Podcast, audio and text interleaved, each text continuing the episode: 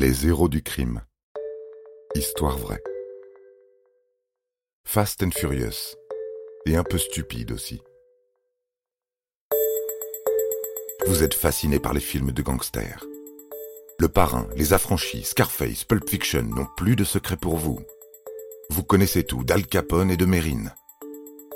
Bon, eh bien, préparez-vous à entendre les histoires criminelles les plus, comment dire, ben les plus embarrassantes, les plus consternantes et les plus pathétiques.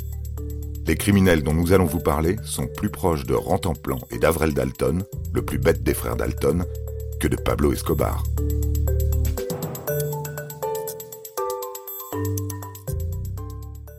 On le sait, la concurrence pour le titre de criminel le plus stupide est rude, très rude.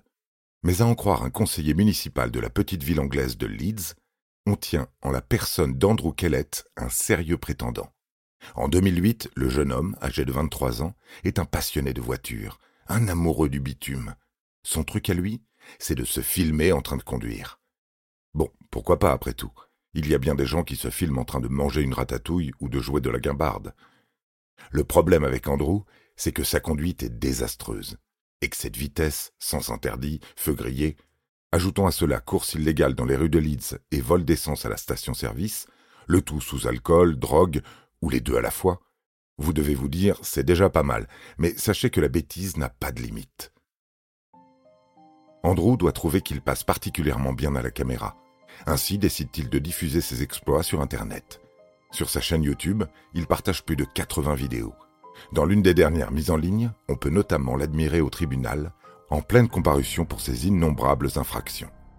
Au bout d'un moment, à force de chercher le coup de pied aux fesses, on le trouve. Ces vidéos connaissent un certain succès, notamment auprès des forces de l'ordre, de grands admirateurs des talents du pilote en herbe. Ils en viennent même à le convoquer pour rencontrer la vedette en personne et en profiter pour l'arrêter.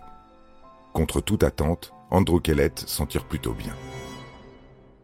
Il repart avec une montagne d'amendes à payer, ainsi que l'interdiction temporaire de vanter les mérites de sa conduite sportive sur Internet.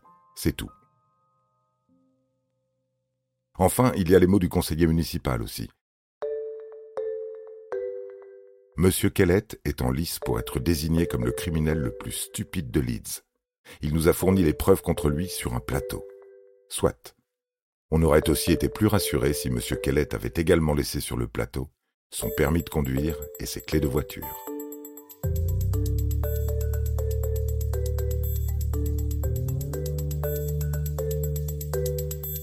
Vous avez aimé cet épisode? N'hésitez pas à le commenter, à le partager et à le noter. À bientôt pour de nouvelles histoires. Studio Minuit, créateur de podcasts addictifs.